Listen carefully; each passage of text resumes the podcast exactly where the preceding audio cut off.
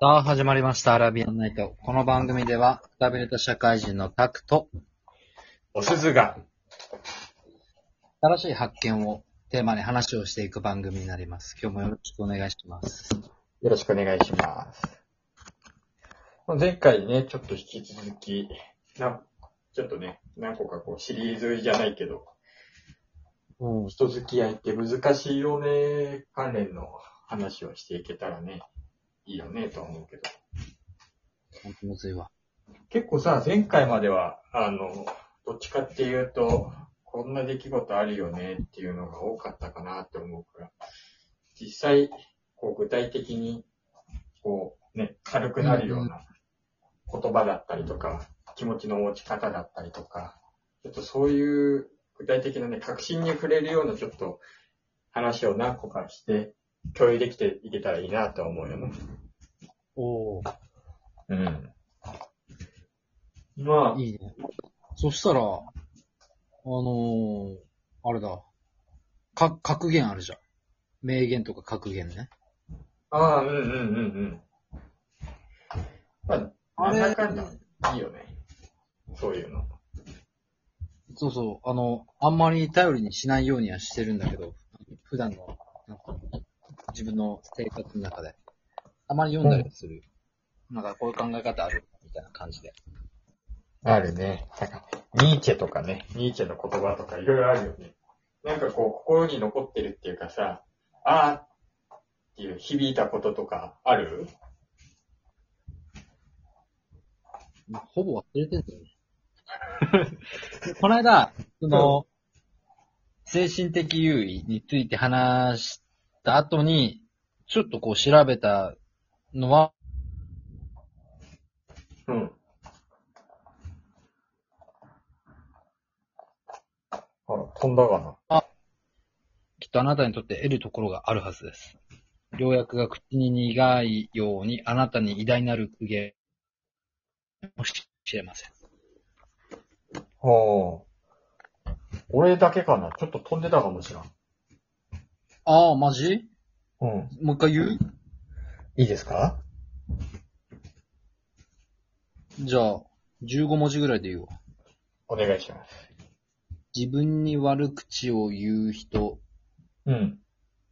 からも得ることがある。ああ、ああ、ああ、なるほど。深いね。うん、だから、この間さ、ノーダメとか言ってたじゃん。うん、言ってた。 そう、ノーダメじゃなくて、ちゃんと聞いた方がいいんだな。ああ、そういうこと ね。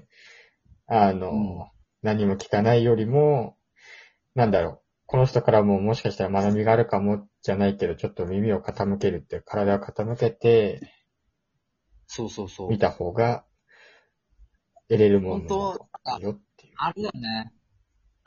その、角度変えるみたいなことでしょ。まあそうね一。回言うともだけど、うんうんうん。そう。角度変えるってことでしょ。うん。大抵そういうなんか文句ばっかり言ってるやつって大したこと言ってねえんだよな。まあ言って。愚痴みたいに なったけど。うん。まあね。まあでも、めっちゃ強引に、めっちゃ強引に見たら、あ、こういうタイプの人は、こんなことでもこんなにカリカリするんだ。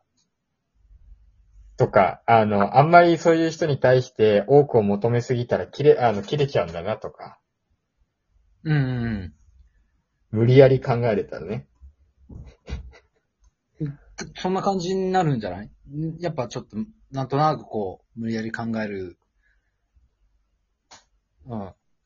なんていうの、うん方向に持っていかないと、普段考えてるやり方だとうぜえなしか思わないでしょう。そうね。うん。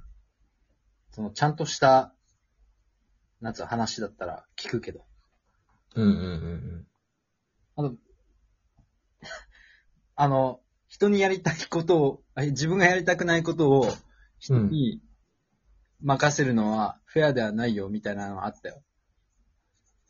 うん。ああ。マジそれ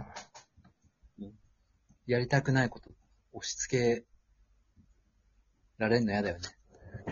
まあ、それはな。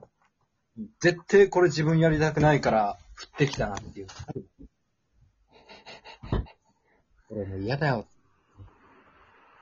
ああ、それはな、分かっちゃうよね。あ、わかる。うん。だから同じ仕事をしてるんだから。うん。そうでねき。た。 名言ね。ちょ、調べてみようかな。名言ね。ちょあとは、名言、格言でも、他人のあれじゃなくてもいいよ。た他人の中で思ってる格言とか。ああ。そう。宅格言。うーん。えっとね。あ、それ、最後に取っとくうん。そうしよう。あ、でも俺めっちゃ嫌なやつみたいになる。それ今、今思いついたやつ言ったら。そんなにだから先言っておこうかな。あの、うん。他人の失敗をうん。咎めて、その後に許す。ほうほうほうほう。うん。た、たが、とがめて、その後に許す。その心は。俺にとっての得なんだけど、うん、向こうとしては失敗だから、まあ、咎められます。うん。うん。もちろんそれは当然です。でもそこで咎めない人もいっぱいいるじゃん。いるね。結構ういん。半分以上いると思うんだけど。うん、半分ぐらいかな。うん。そこ咎めた上で、許したっていう姿勢を見せる。この人なんて器の大きな人なんだ。うん。ああ、あれ、もう結構、だけど許してくれたよ。ありがとうってなるかもしれんじゃうんうんうんうん。テクニックやな。ん。狙ってやってる。うん。あ、これ咎めて許すパターンだっていう時に、やるね。うーん。マジで、すっごい、すごいやつがいて、ほう。あの